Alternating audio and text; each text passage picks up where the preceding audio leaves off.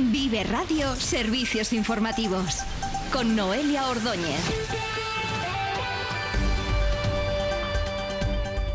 Buenas tardes, comenzamos servicio informativo en Vive Radio. A esta hora rozamos los 8 grados en Burgos y continúan las fuertes rachas de viento. La borrasca Ciarán mantiene en alerta toda la provincia de Burgos, especialmente el norte. El ayuntamiento de la ciudad pide a los ciudadanos que eviten transitar por zonas arboladas porque, según la EMET, se prevén rachas que podrían superar los 90 kilómetros por hora. El subjefe del equipo de bomberos de la ciudad, Javier Llorente.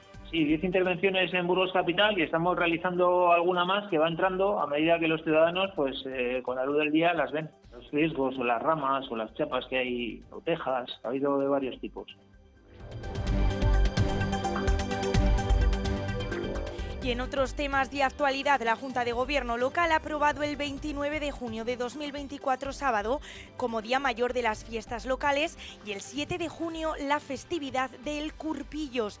Andrea Ballesteros ha informado de la aprobación del contrato de limpieza viaria y la recogida de residuos por un presupuesto de 182.000 euros al año y un periodo de cinco anualidades. El objetivo es controlar que los contratos se cumplen, ha señalado, y el servicio de recogida puerta a puerta los polígonos se iniciará el próximo lunes.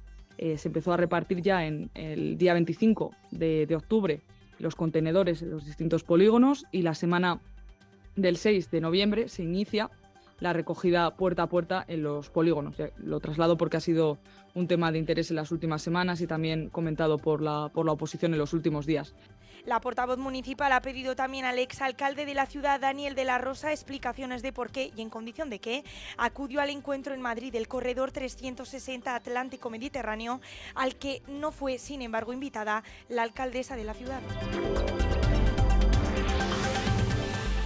Comienza el proceso de renovación de las cinco juntas municipales de distrito. Las asociaciones vecinales y las entidades ciudadanas podrán presentar candidato en el registro municipal antes del 30 de noviembre. El equipo de gobierno pide máxima participación.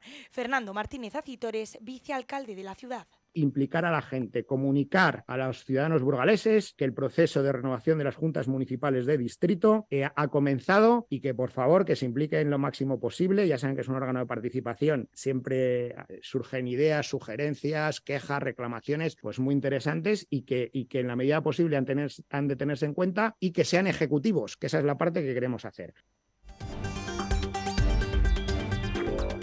Y la Diputación Provincial de Burgos contará con un presupuesto de 158,9 millones de euros para 2024, lo que supone un incremento del 9% con respecto a las cuentas del presente ejercicio.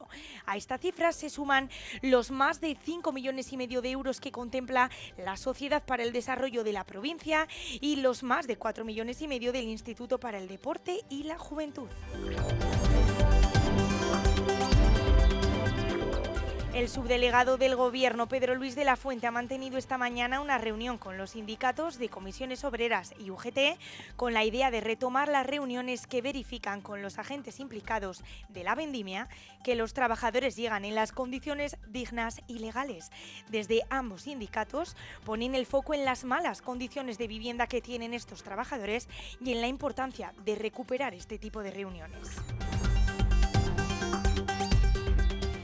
Y el lobo campa sus anchas por Espinosa de los Monteros. Desde hace semanas está causando estragos y hace días entró en una finca de esta localidad donde mató y devoró a una oveja. Desde Coag, en Burgos, muestran su hartazgo y no ven una solución fácil a corto plazo. Verónica Peña es la secretaria técnica de esta asociación en Espinosa.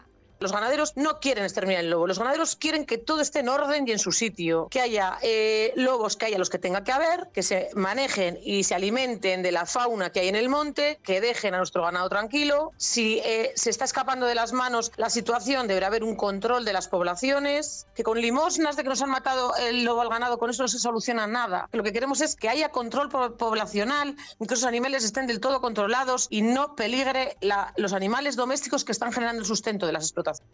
Continuamos con más actualidad en Vive Radio.